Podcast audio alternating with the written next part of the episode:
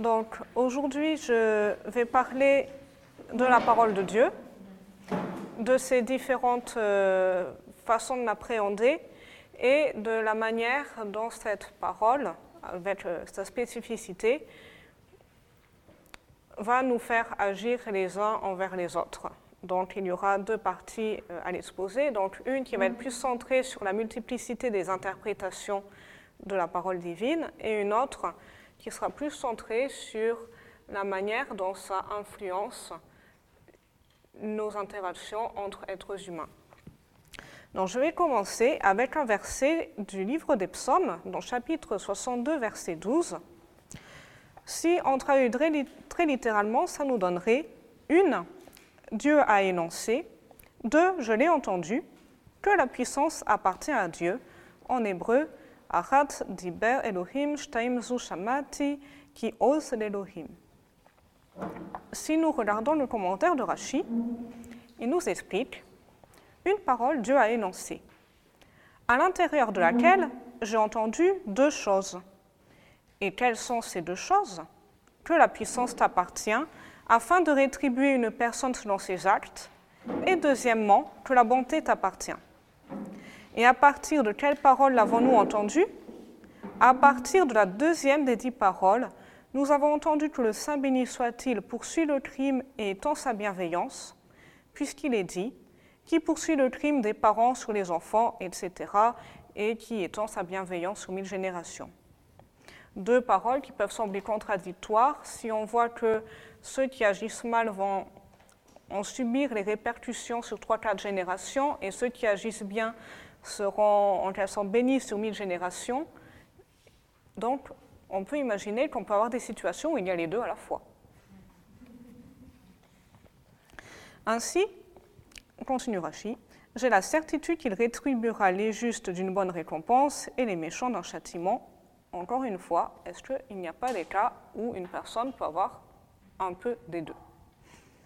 J'ai appris cela de Rabbi Moshe Adarshan donc, qui était un rabbin exégète du début du XIe siècle qui dirigeait la yeshiva de Narbonne. Et nos sages ont interprété ce verset différemment, puisqu'ils l'ont appliqué au sujet des verbes Souviens-toi du Shabbat, donc Zachor et Yom Shabbat, et Garde le Shabbat, Shamor et Yom Shabbat, qui ont été dits en une seule parole. Autrement dit, les deux verbes, Zachor et Shamor, Souviens-toi et garde, aurait été une seule et même parole, et non deux paroles différentes. Ensuite, nous avons un deuxième commentaire sur euh, ce verset des psaumes dans le Yalkut Shimoni, donc qui est un recueil midrashique qui est assez tardif, donc à peu près du XIIIe siècle. Une, Dieu a énoncé, deux, je l'ai entendu. Un seul verset prend plusieurs significations en revanche, un même sens ne sort pas de deux versets. Autrement dit, notre verset, on peut l'interpréter de 30 façons différentes si on a envie, mais on ne pourrait pas dire on a une interprétation et à cette interprétation, on peut faire coller tel verset, et puis tel verset, et puis tel autre verset. L'école de Rabbi Ishmael a enseigné comme un marteau, elle fait éclater le rocher. Donc en Jérémie 23-29, qu'on interprète ainsi. Tout comme un marteau produit de nombreuses étincelles, de même, un seul verset prend plusieurs sens. Car la nature des êtres de chair et de sang n'est pas comme la nature du Saint béni soit-il. La nature des êtres de chair et de sang est de ne pas pouvoir faire entendre deux paroles en une seule fois. Si j'ai envie de dire à la fois chameau et cheval, je ne peux pas dire ça en un seul mot. Ça ne va pas marcher. En revanche, celui qui parla et le monde fut, à, prononcer les dix paroles dans une même parole, selon ce qui est dit. Une, Dieu a prononcé, et deux, je l'ai entendu. Donc on revient à notre verset des psaumes, 62, verset 12. L'Éternel prononça toutes ces paroles en disant, donc ça c'est le verset Exode 21, qui peut être interprété comme signifiant, à partir de la redondance du verbe les morts à la fin du verset, que finalement les dix paroles qui suivent en fait constituent une seule et même parole. La nature des êtres de chair et de sang est de ne pas pouvoir entendre deux personnes lorsqu'elles crient en même temps, Si là, tout le monde se met à dire des choses différentes tous ensemble, je ne vais pas comprendre grand-chose. En revanche, celui qui parla et le monde fut n'est pas ainsi. Même si tous les habitants du monde crient devant lui, il entend leurs cris, selon ce qui est dit, tu entends les prières, toute créature se présente devant toi. Donc, verset des psaumes, chapitre 65, verset 3. Ensuite, le Yalkut Shimoni rapporte un autre morceau de Midrash sur ce verset qui nous dit Une, Dieu a énoncé, deux, je l'ai entendu.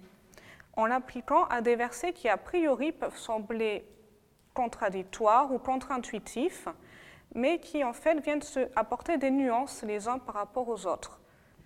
Par exemple, nous avons en Deutéronome 22, 11 Tu ne revêtiras pas de chatnez, donc tu ne feras pas un vêtement de lin et de laine mêlés. Et ensuite, on a un autre verset juste après Deutéronome 22, 12 Et tu te feras des cordons en franges. Or, les cordons, on nous dit, comme euh, d'après le, le, livre des Nombres, il devait contenir un fil d'azur. C'était essentiellement, d'après l'interprétation rabbinique, des fils de laine. Donc, ce qui veut dire que ce fil de laine, on pouvait le mettre soit à un vêtement de laine, mais on pouvait aussi éventuellement le mettre sur un vêtement de lin. Et donc, on trouve ici une exception à notre interdiction du chatnez, qui est, eh bien, parfois on peut mettre des petites de laine sur un vêtement de lin. Sachant qu'à l'heure actuelle, il y a eu des restrictions par rapport à cette permission, dans la mesure où nous n'avons plus le fil d'azur et où donc euh, on n'a plus cette euh, mitzvah de mettre euh, notre cordon qui vient prendre préséance sur l'interdit du chatnez. Donc c'est un petit peu différent aujourd'hui, mais à la base, on avait cette nuance-là. Ensuite, on a deux autres versets qui peuvent sembler assez bizarres. Ceux qui profanent le Shabbat seront mis à mort, c'est très clair, on est au 31, 14. Mais dans le livre des Nombres, on nous dit Et le jour du Shabbat, deux agneaux seront dans l'offrande spécifique du jour du Shabbat. Or, le fait dégorger un agneau pouvait très bien être compris comme faisant partie des travaux interdits. Et on nous dit que non, le service au temple, le service pour l'éternel, n'est pas un travail interdit, même si l'acte en lui-même serait interdit dans d'autres contextes. Et ça a été dit dans une même parole. Ensuite, on a encore un autre couple de versets. La nudité de la femme de ton frère, tu ne découvriras pas, en Lévitique 18, 16. Donc, autrement dit, il est interdit d'avoir une relation charnelle avec la femme de son frère. Et puis, en Deutéronome 25, 5, on a un truc assez étrange. Et c'est son beau-frère qui doit s'unir à elle par rapport aux lois de Lévira. C'est-à-dire que si un homme meurt sans descendance, eh bien, le frère de cet homme doit épouser sa veuve. Ce qui semble complètement contre-intuitif quand on se rappelle des interdictions dans le Lévitique. Donc ici encore, ça apporte une nuance par rapport à l'interdit pour bien montrer qu'en fonction du contexte, les choses s'appliquent différemment. Et de même par rapport euh, au verset des nombres 36-8, et toute fille qui obtient un héritage devra donc euh, épouser un homme à l'intérieur de sa tribu pour que la terre ne change pas de tribu. Et ensuite, et de tribu à tribu, dans le nombre 36-7, on nous dit que la terre euh, doit bien rester dans sa tribu. Donc là aussi, je pense que les deux versets ensemble peuvent apporter des nuances sur l'héritage pour les, pour les femmes dans une société patriarcale où les femmes rejoignaient systématiquement la famille de leur mari, eh bien, si elles héritaient d'une terre, on nous dit c'est possible, mais il y a cette limitation sur leur euh, possibilité de mariage. Donc ici aussi, on a des versets qui peuvent sembler contre-intuitifs, le fait qu'une femme puisse hériter et le fait que la terre doive rester dans la même tribu, qui ont pu être mis ensemble. Alors, pour résumer tout ça, on peut dire que ce qui est intéressant, notamment dans le passage du Yalkut Simoni, c'est l'idée que la parole de l'Éternel n'est pas univoque. Mais une même parole peut revêtir dans de multiples sens. Si on se souvient du début, un seul verset peut avoir plusieurs significations. Aussi que plusieurs paroles peuvent être énoncées simultanément, c'est-à-dire que dans une seule parole divine, en fait, on peut avoir euh, plein de verbes différents. Donc euh, on peut imaginer que tout le monde ne va pas forcément comprendre la même chose. Et c'est tout cela qui fait la grandeur de l'éternel, finalement. Le fait, toute cette multiplicité, tout cet infini qui est contenu dans quelque chose d'unique, qui est impossible à capturer par les humains dans toute sa grandeur, justement. Dans cette vision des choses, ça empêche le dogmatisme, parce que qui peut se targuer de posséder la vraie compréhension de l'écriture quand on voit que chaque verset peut se décliner en plusieurs sens, qui peuvent être complémentaires, qui peuvent parfois être nuancés, qui peuvent parfois être totalement opposés, donc aucun être humain ne peut tout comprendre. C'est pas possible. Chaque personne aura plus d'affinité avec certaines interprétations, d'autres personnes vont avoir plus d'affinité avec d'autres interprétations, mais ça ne va pas invalider les opinions des uns et des autres.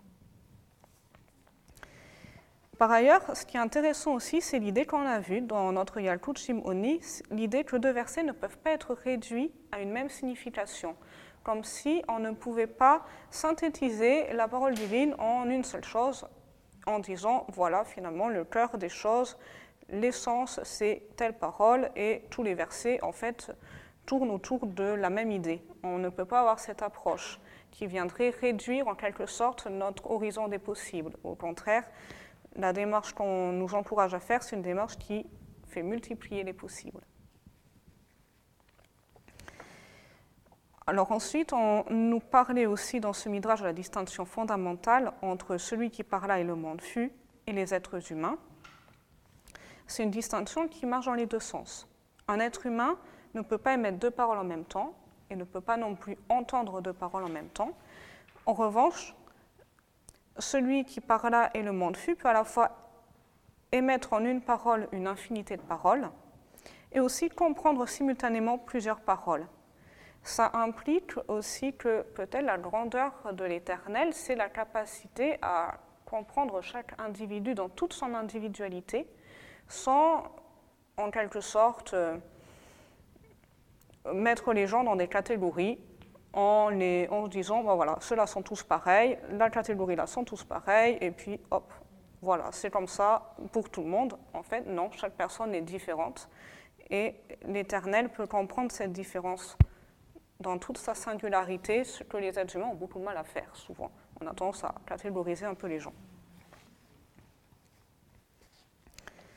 Voilà, et aussi cette différence, ça implique nécessairement un décalage dans la communication entre l'humain et l'éternel.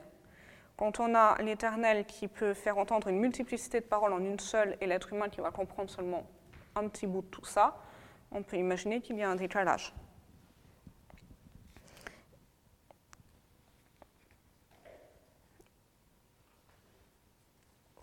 Ensuite, donc, oui, là c'était le détail que je vous ai expliqué. Et j'ai d'autres textes qui confortent un peu cette idée. Voilà, donc c'est un autre texte dans le traité Berarot, au DAF 58a. Et ce qui va nous intéresser plus particulièrement, ce sera le commentaire du Maharsha, donc un rabbin du XVIe siècle à peu près en Pologne, sur ce passage du traité Berarot. on nous dit Ravamnuna a dit celui qui voit les Urlusei d'Israël, donc Urlusa, ça correspond, d'après le commentaire de Rashi, à 600 000 personnes. Donc, en gros, la quantité de personnes qui étaient devant le mont Sinaï. Dans les Urlusei d'Israël, les communautés d'Israël, c'est au moins 600 000 personnes du peuple d'Israël. Donc là, on a une bénédiction particulière à dire dans ce cas-là. Comme on, l'a dit hier avec Vania, on a plein de bénédictions différentes quand on voit ou quand on sent euh, ou quand on entend des choses particulières dans le monde. Et donc si on voit 600 000 personnes d'Israël en un seul endroit, la bénédiction c'est béni, etc., euh, notre Dieu, roi du monde et compagnie, le sage qui connaît les secrets. Alors, qu'est-ce que c'est cette expression? Nos maîtres ont enseigné celui qui voit les Ouloussaï d'Israël dit Béni le sage qui connaît les secrets, car leurs consciences ne sont pas semblables les unes aux autres, et leurs visages ne sont pas semblables les uns aux autres. Donc on retombe sous l'idée du Yalkut Shimoni, que quand on a 600 000 personnes réunies, chacun dans sa singularité, eh bien l'Éternel va comprendre tout ce qu'il y a de plus secret dans chacun de ces 600 000 personnes, ce qu'aucun être humain ne serait capable de faire. Et donc le Maharsha nous dit à ce sujet le sage qui connaît les secrets, etc. du fait que l'on déduit qu'une Urlusa correspond au moins à 600 000 personnes, il y a aussi en elle 600 000 consciences distinctes. Et elles correspondent à l'ensemble de toutes ces consciences, donc 600 000 étant considérées comme une sorte d'infini des consciences possibles. Car la raison pour laquelle la Torah a été donnée dans le désert à 600 000 personnes est que la Torah soit intégrée dans toute conscience et toute sagesse, de sorte qu'il n'y ait rien à y ajouter. Autrement dit, la révélation de Mont Sinaï, ce n'était pas la révélation simplement d'une parole, mais de 600 000, de 600 000 paroles, en l'occurrence. La parole comprise dans 600 000 euh, compréhensions différentes. Quant à ce que disent nos sages de mémoire bénie, que tout ce qu'un sage renouvelle dans sa génération provient du Sinaï, vient du fait que cette nouvelle parole était déjà dans la conscience de l'une de ces 600 000 personnes qui se tenaient au Sinaï. Car il est impossible qu'il y ait encore une conscience supplémentaire au-delà de 600 000, donc on revient sur cette idée d'infinité.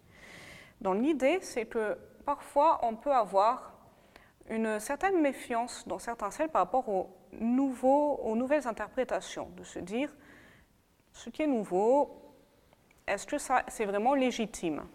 Est-ce qu'on peut interpréter la Torah de toutes les manières qu'on veut ou est-ce que quelque part on ne déformerait pas la Torah en allant trop loin dans certaines interprétations Et finalement, cela vient nous dire que finalement, si une interprétation surgit à un moment donné, c'est qu'elle a déjà existé quelque part, même si c'était dans la tête d'une seule personne des 600 000 au Sinaï.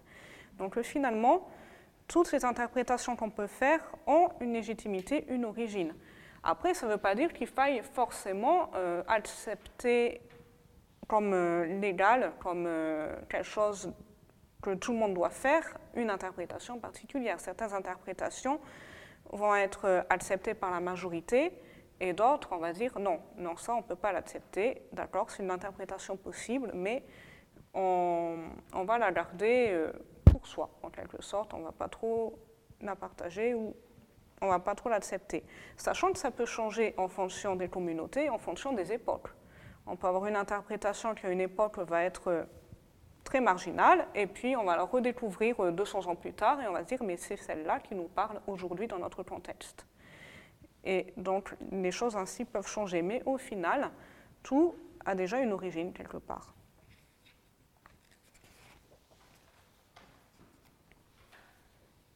Alors voilà, donc finalement, ce qui est intéressant aussi, c'est de voir que pourquoi la parole divine est-elle infinie? Aussi parce que la diversité humaine est infinie. Or, la parole divine, elle doit pouvoir être euh, proche de toutes les personnes, donc doit pouvoir parler à toutes. Et donc, pour qu'elle puisse toucher chaque personne dans son individualité, ça implique donc qu'elle se décline. Et ça me fait penser aussi à l'idée que l'Éternel a créé l'être humain à son image, on peut imaginer une complémentarité aussi entre l'Éternel et l'être humain en tant que partenaire dans l'œuvre de la création, dans la mesure où la compréhension spécifique de l'être humain peut aussi enrichir finalement l'image divine. C'est-à-dire que plus on a d'êtres humains divers, différents, qui sont acceptés dans toutes leurs différences et leurs singularités, et plus finalement on peut avoir on peut sentir euh, la, grandeur, la complexité, la nuance du divin à travers toutes ces personnes. Et après là, je crois que ça revient à tout ce que je viens de raconter. Voilà, et donc pour euh, continuer, on peut citer donc un passage d'Épirkei Avot qui, je trouve, est très beau par rapport à tout ça. C'est à la fin du chapitre 5 où on a Ben qui nous dit au sujet de la Torah Tourne-la et retourne-la, car tout est en elle. Contemple-la, vieillis et use-toi en elle, et d'elle ne bouge pas, car tu n'as pas de meilleure mesure qu'elle. Alors, en conclusion de cette partie, je voudrais aussi revenir sur l'épisode donc du bris des premières tables de la loi, et ensuite donc qui a mené à, au don des deux secondes tables. Donc nous lisons en Exode 32, 19. Or, comme il approchait du camp, on parle de Moïse, il aperçut le veau et les danses. Le courroux de Moïse s'alluma, il jeta de ses mains les tables et les brisa au pied de la montagne. En hébreu, ça nous donne kachav vayar et aegel.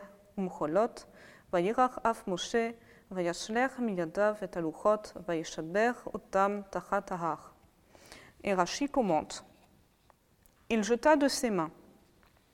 Il se dit en ce qui concerne Pessah, qui est une seule mitzvah parmi les mitzvot, la Torah a dit Tout étranger n'en mangera pas, en Exode 12, 43. Or voici que toute la Torah est ici entre mes mains et que tous sont devenus des apostats, alors comment je pourrais leur, leur donner cette Torah?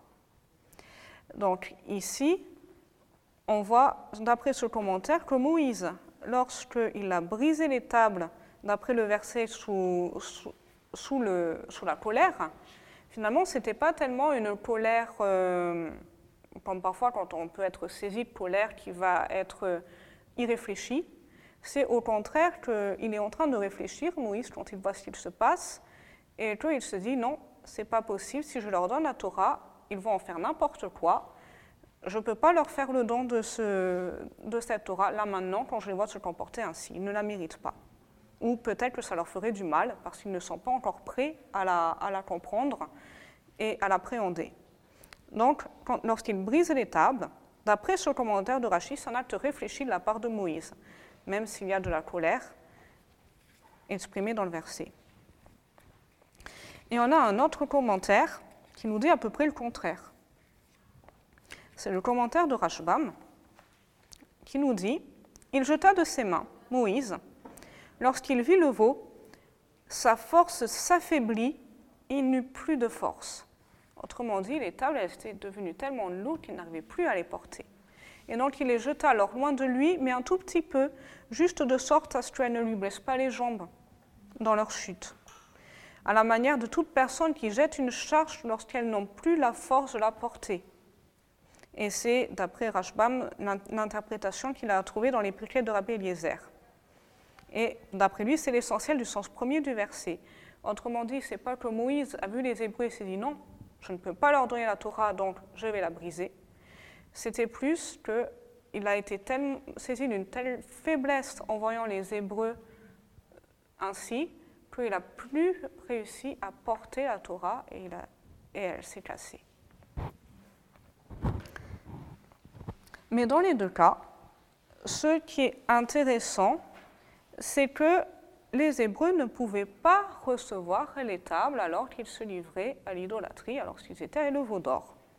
Soit Moïse a jugé qu'il n'en était pas digne et on a d'autres commentaires dans la voix de Rabbi notamment qui disent que lorsque Moïse a brisé les tables, c'était sans la volonté de l'Éternel, soit sa force l'a déserté, mais là aussi c'est, je pense, par la volonté de l'Éternel qui a ôté peut-être aussi sa force à Moïse à ce moment-là, parce que, eh bien, il y avait une incompatibilité entre les Hébreux idolâtres et le don de la Torah.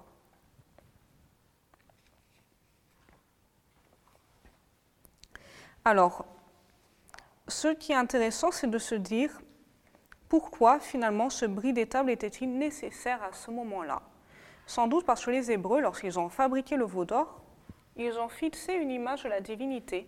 C'est-à-dire qu'ils étaient incapables de percevoir le divin dans toute son abstraction, dans toute sa grandeur.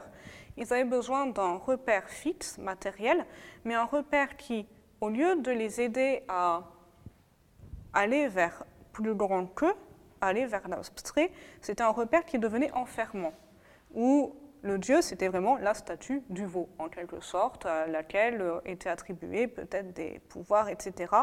Et on a l'impression que les Hébreux avaient peur d'oser concevoir quelque chose de plus grand que le veau, et donc ils mettaient tout ça là-dedans, dans une image fixe, qui pouvait devenir ensuite oppressive, puisque on peut imaginer que si euh, on a une image de la divinité qui est fixée à une seule chose, eh bien, on peut être conduit ensuite à, nier toute euh, différence, à nier la diversité humaine qui fait aussi la grandeur divine. Et aussi, donc, peut-être que ici, les Hébreux n'étaient pas prêts encore à essayer de s'ouvrir vers quelque chose de plus large. Et cette difficulté des Hébreux à concevoir l'abstraction à cette étape de leur cheminement, c'est reflété aussi dans un passage des de Rabbi Nathan, au chapitre 2, paragraphe 3. Et certains disent Moïse brisa les tables seulement parce qu'il les contempla et vit que l'écriture s'envolait d'elles. Alors, pour rappel, c'était des tables qui ont été euh, créées par l'Éternel dès les jours de la création, et dessus, c'était l'écriture du doigt de l'Éternel, d'après la Bible, euh, métaphoriquement.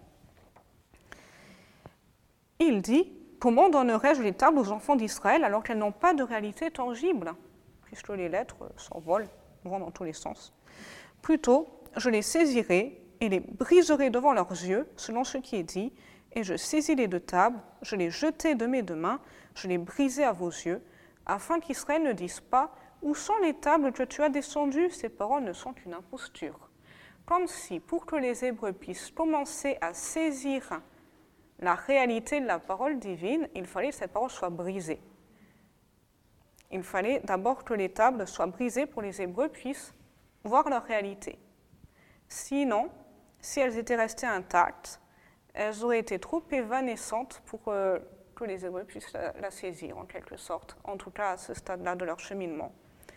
Peut-être aussi que c'est pour nous dire que c'est parfois dans la brisure qu'on se rend compte des choses c'est quand on perd quelque chose qu'on se rend compte de ce qu'on a perdu. Que ce n'est pas si évident de ça, que c'est quelque chose qui demande du travail, qui demande d'être euh, considéré avec, euh, dont on doit reconnaître la valeur. Ça me fait penser par exemple à la période du Covid, quand on a été confiné.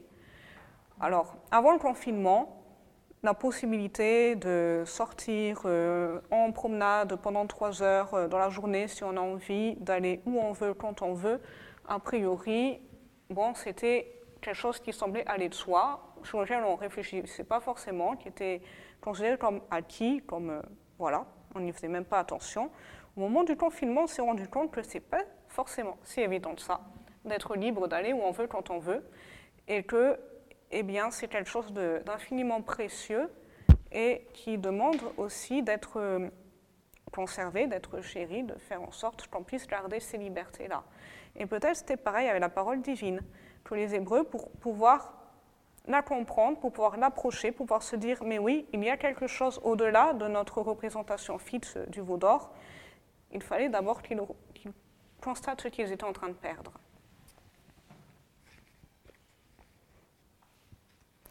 Et aussi, après cela, du coup, il a fallu que la parole divine soit adaptée. C'est-à-dire que on a toujours eu dans les secondes tables la parole divine écrite par le doigt de Dieu, mais cette fois-ci sur des tables qui ont été gravées par Moïse. Donc ainsi, ça a été rendu beaucoup plus accessible aussi. Parce que quand c'était des tables qui venaient des jours de la création, c'était un petit peu trop séparé peut-être du monde des humains pour que les humains puissent euh, aller jusque là-haut. Et on trouve ça dans le commentaire de Narmanide sur Deutéronome 10, verset 1. En ce temps-là, l'Éternel me dit, taille toi-même les tables, en parlant des secondes. Donc Moïse parle. Après que je sois resté prosterné devant l'Éternel quarante jours et quarante nuits, il accepta d'écrire les secondes tables, mais les premières étaient l'œuvre de Dieu et l'écriture était l'écriture de Dieu. Or, pour celle-ci, il m'ordonna qu'elle soit taillée par la main de l'être humain, et l'écriture serait comme celle des premières tables par le doigt de Dieu. Après, ce qu'on peut se demander, c'est quel effet cela va faire à la parole divine d'être inscrite sur un support humain? On peut imaginer que ça va limiter, contraindre un peu justement le mouvement de, ces lettres divines qui ne vont plus s'envoler dans tous les sens comme sur les premières tables, mais qui vont rester fixées dans ce support. Mais du coup, que les humains, même si ça va être peut-être une compréhension un peu plus limitée de la parole, vont pouvoir appréhender dans une, dans une certaine largeur. Et ça me fait penser à un autre passage des Pirkei Avot qui nous dit au sujet des tables qu'il ne faut pas lire donc la parole de l'Éternel gravée dans les tables, mais liberté dans les tables, comme si dans ce support fixe de matière, il y avait justement la liberté qui s'ouvrait à nous.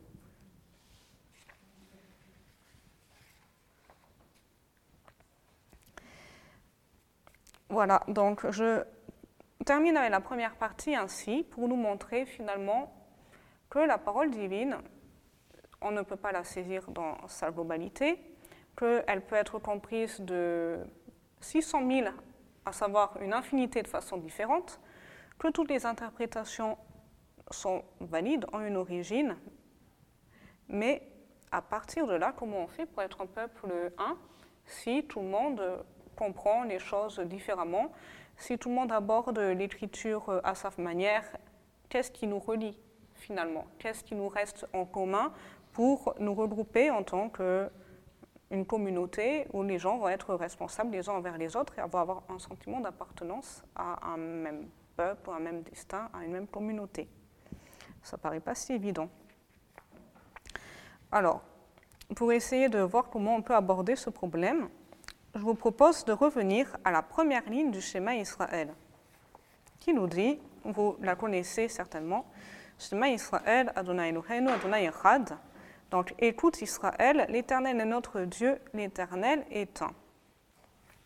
Alors, si on s'arrête sur ce verset, sans aller voir les commentaires dans un premier temps, on peut voir déjà qu'on a un verset qui s'adresse à Israël, à l'impératif, schéma Israël, écoute Israël. Donc déjà, on a une injonction, oh, maintenant, il faut qu'on écoute. Euh, ensuite, on nous dit Adonai Eloheinu, donc l'Éternel est notre Dieu. Donc on a une reconnaissance de l'Éternel comme notre Dieu. ensuite, on dit Adonai Echad. Donc, et ce Dieu qu'on reconnaît, il est un. Et par conséquent, si le Dieu qu'on reconnaît est un, et que c'est notre Dieu, logiquement, ça fait de nous aussi un peuple un. Même, ça veut dire que même si on aborde les choses différemment, à partir du moment où on a cette reconnaissance de l'Éternel comme notre Dieu et comme un Dieu unique, alors on est tous unis par cette reconnaissance.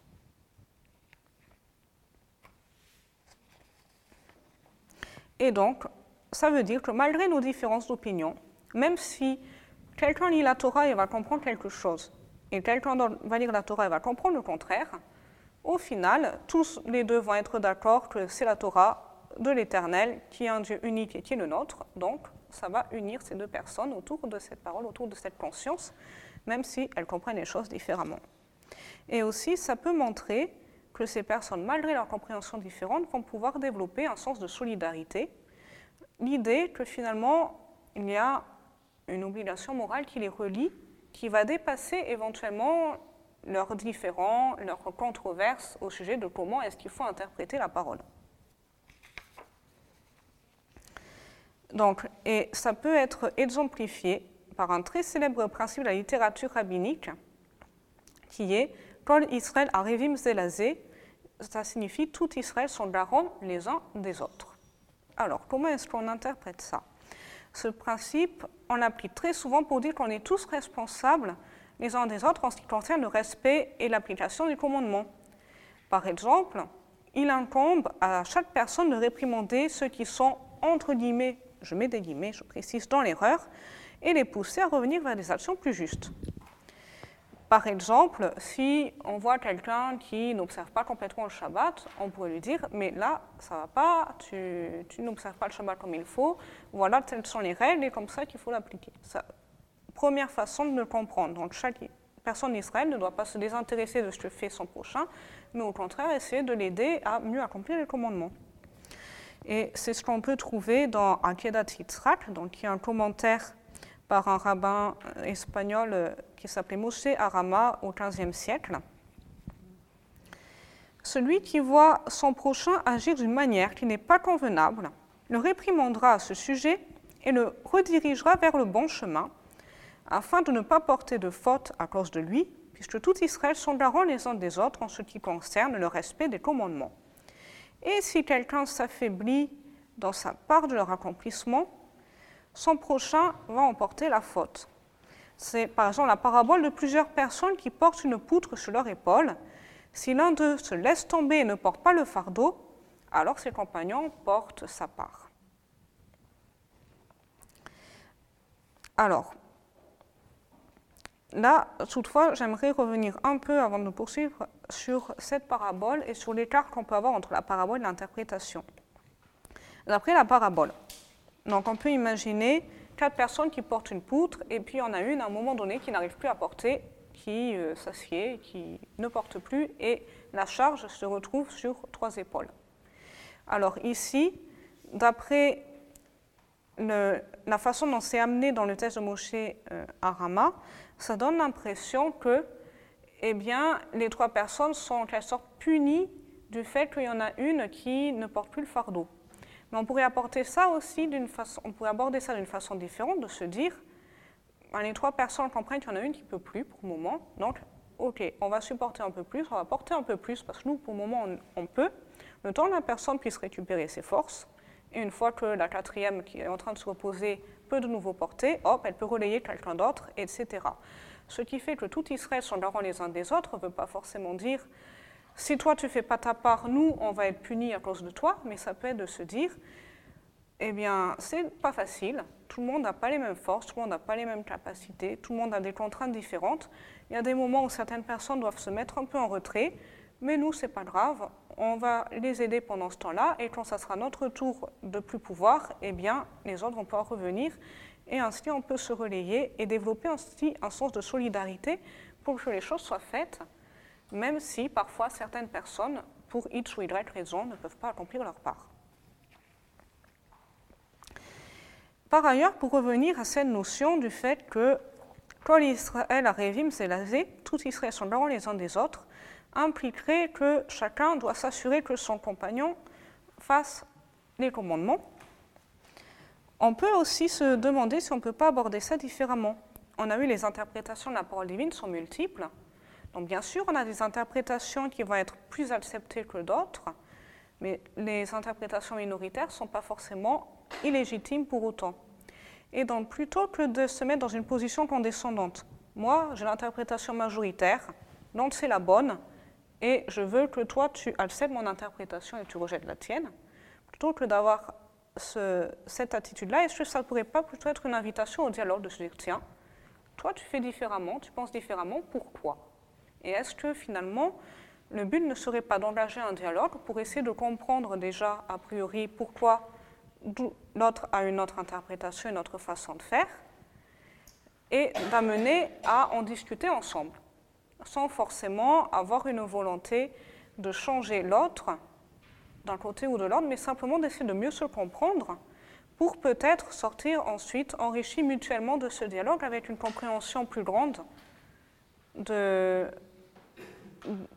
de, la parole de départ, parce que non seulement on aura toujours notre interprétation, mais en plus on aura abordé un angle différent qu'on n'avait pas du tout imaginé en rencontrant une autre personne avec une façon d'aborder différente.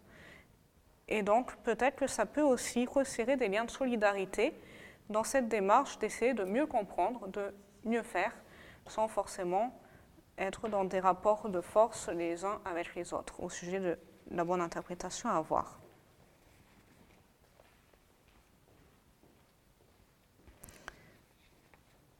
Alors ensuite, donc on a un très beau texte, je trouve, qui permet de montrer cela dans le fait que nos différences doivent venir renforcer nos liens de solidarité les uns envers les autres au lieu de nous séparer. C'est toujours un passage des péchés à dans le chapitre 5 qui nous dit Toute controverse qui est au nom des cieux, sa finalité est de se maintenir. Mais celle qui n'est pas au nom des cieux, sa finalité n'est pas de se maintenir. Quelle est la controverse au nom des cieux? C'est la controverse entre Hillel et Shammai. Et quelle est celle qui n'est pas au nom des cieux? C'est la controverse de Korach et de tout son groupe. Si vous vous souvenez de l'épisode dans le Deutéronome, Korach et tous ses partisans s'étaient révoltés contre Moïse et Aaron en disant Mais pourquoi c'est vous qui dirigez le peuple? Nous aussi, on veut, partager, on veut diriger. Et normalement, c'est tout un peuple qui devrait être prêtre, et donc pourquoi vous prenez le pouvoir pour vous? Et ici, on voyait dans Coran qui venait chercher des noix à Moïse et Aaron.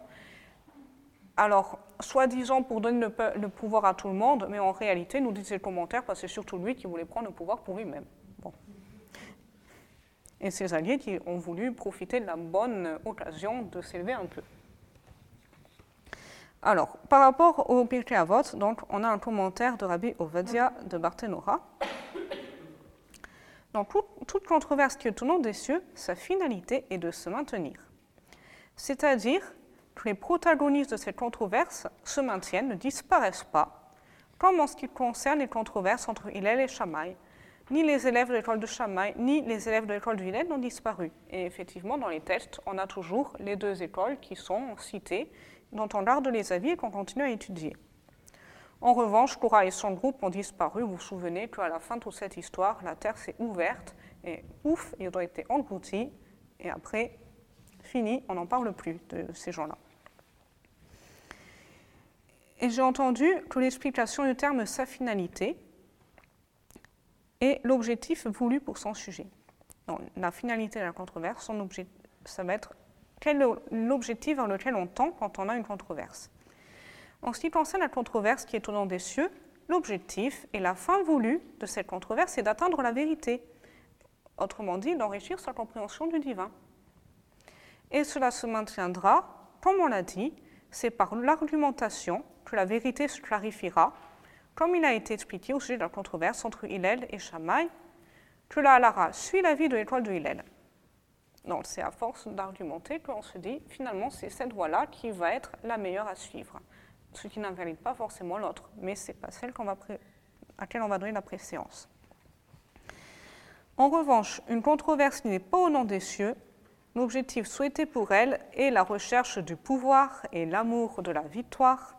Or, cette fin-là ne se maintient pas, comme nous l'avons trouvé au sujet de la controverse de Korar et de son groupe, dont l'objectif et la finalité étaient la recherche d'honneur et de pouvoir. Or, ce qu'ils ont obtenu, c'était le contraire. Ils ont carrément disparu. Et donc, les Tosafot Yom reviennent aussi sur un détail par rapport à la formulation de la Mishnah des Avot.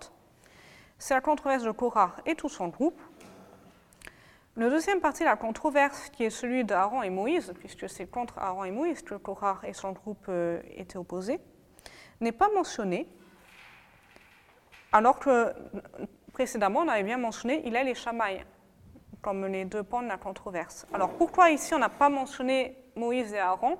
Parce que Moïse et Aaron, eux, ont toujours gardé leur intentionnalité dirigée vers les cieux et n'étaient donc pas sur le même plan que Korah et tout son groupe. Dans toute cette histoire, Korah et son groupe avaient une intention qui était plus vers l'accroissement de leur propre prestige et non vers une recherche, une meilleure compréhension du divin et de ce qui allait être bien pour tout le monde. Et donc, on rappelle donc, qu'est-ce qui était de si particulier dans la controverse entre les étoiles de Hillel et de Shammai qui ont fait qu'elle a pu se maintenir jusqu'à nos jours? Donc, on trouve une explication dans Talmud de Babylone et Rovine 13b, enfin plutôt une description de l'attitude des uns et des autres. Rabbi Abba a dit au nom de Shmuel Pendant trois ans, l'étoile de Shammai et l'étoile de Hillel ont été en désaccord. Les uns disaient La halara suit notre avis, et les autres disaient La halara suit notre avis. Une voix céleste a surgi et a dit Celle-ci et celle-là sont les ports du Dieu vivant. Autrement dit, toutes sont légitimes. Mais la halara suit l'étoile de Hillel. Alors là, après, les rabbins s'interrogent. Mais puisque celle-ci et celle-là étaient les ports du Dieu vivant, en quoi l'étoile de Hillel a-t-elle mérité que la Lara soit fixée selon son avis? On aurait pu imaginer que les deux auraient été deux possibilités possibles. Parce que les gens de l'étoile de Hillel étaient doux et humbles, et qu'ils enseignaient à la fois leurs paroles et les paroles de l'étoile de Shammai. Et en plus de cela, ils faisaient précéder les paroles de l'étoile de Shammai aux leurs. Autrement dit, l'étoile de Hillel a vu son avis reconnu comme celui qui devait être suivi justement parce qu'ils se mettaient un peu en retrait et montraient toute la valeur qu'il y avait dans les paroles de leurs adversaires, en quelque sorte. Ce qui montre bien que leur intention était précisément d'essayer d'aller vers une quête de vérité plutôt que d'imposer leur propre façon de voir les choses. Et donc après, je pense que j'arrive au bout de la présentation. Donc en conclusion, on peut simplement dire que si la conscience de l'unité de l'Éternel permet de nous pousser à rechercher une union entre nous, c'est ce qui finalement fait que nous restons un peuple uni malgré toutes nos divergences, ça, il ne convient pas de rechercher l'uniformité.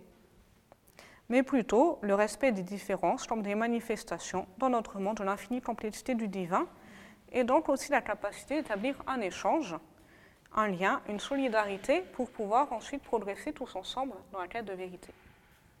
Et donc, je pense que j'arrive au bout de l'exposé. Et donc on peut commencer un temps d'échange si vous le souhaitez.